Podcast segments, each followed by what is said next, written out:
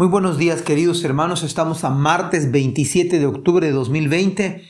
Estamos en Job capítulo 40, vamos a leer versículo 15 al 24, vamos a orar. Padre, gracias Señor por la lluvia que has mandado, gracias Señor por este tiempo que nos das para abrir tu palabra. Pedimos Señor que nos dé sabiduría, inteligencia, Padre, temor ponga en nuestro corazón Señor para andar en tus caminos Señor. Bendícenos en este día en el nombre de Jesús. Amén. Dice la palabra del Señor. He aquí ahora Behemoth, el cual hice como a ti, hierba come como buey. He aquí ahora que su fuerza está en sus lomos y su vigor en los músculos de su vientre. Su cola mueve como un cedro y los nervios de sus muslos están entretejidos. Sus huesos son fuertes como bronce y sus miembros como barras de hierro. Él es el principio de los caminos de Dios, el que lo hizo.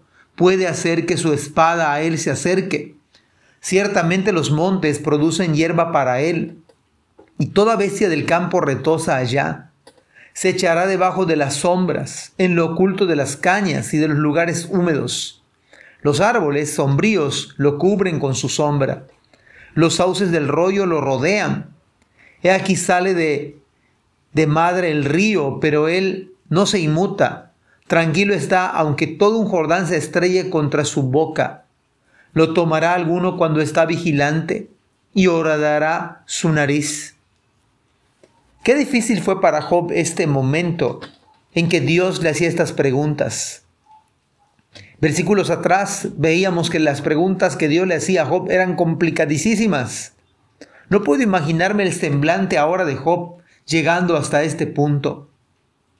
Y dudo mucho que alguien sepa acerca de Behemoth con certeza.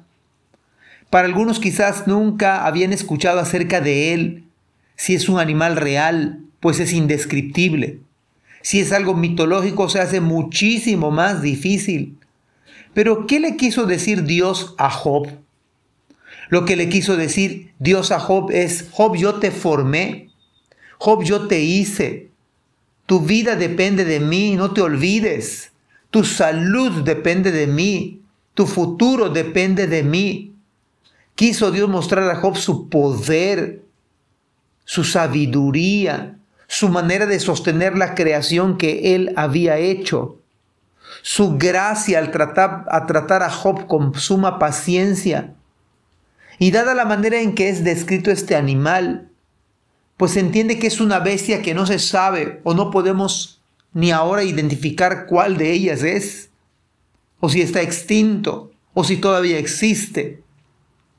Pero que Dios puede asombrarnos de su creación, eso sí. Y cosas que, no es, que nos están ocultas y que Dios las ha hecho, eso sí también. O simplemente veamos como un huracán categoría 1 o tormenta tropical nos pone en aprietos, en una situación vulnerable. Cuando menos si se van a humedecer nuestras paredes de la casa o va a gotear algún cuarto. Se interrumpe la actividad, a lo menos aquí en el sureste. Algunos se abastecen de alimentos. Algunos tuvieron que evacuar de sus domicilios y buscar refugio o simplemente vamos por el octavo mes de confinamiento. Se ha cambiado el ritmo de vida del mundo, teniendo a las iglesias sin poder congregarse de manera ordinaria como antes. ¿Hay algo que podamos hacer nosotros al respecto? ¿Hay algo que podamos decirle al viento que se calme y al mar que se sosiegue? ¿O a la pandemia podemos decir, basta ya? No, Definitivamente que no. ¿Por qué no vemos nuestra vulnerabilidad en esta mañana? ¿Por qué no admiramos la grandeza de nuestro Dios? ¿Por qué no venimos ante su presencia con acción de gracias? ¿Por qué no reconocemos que el Señor tiene control de todo lo que ahora está sucediendo?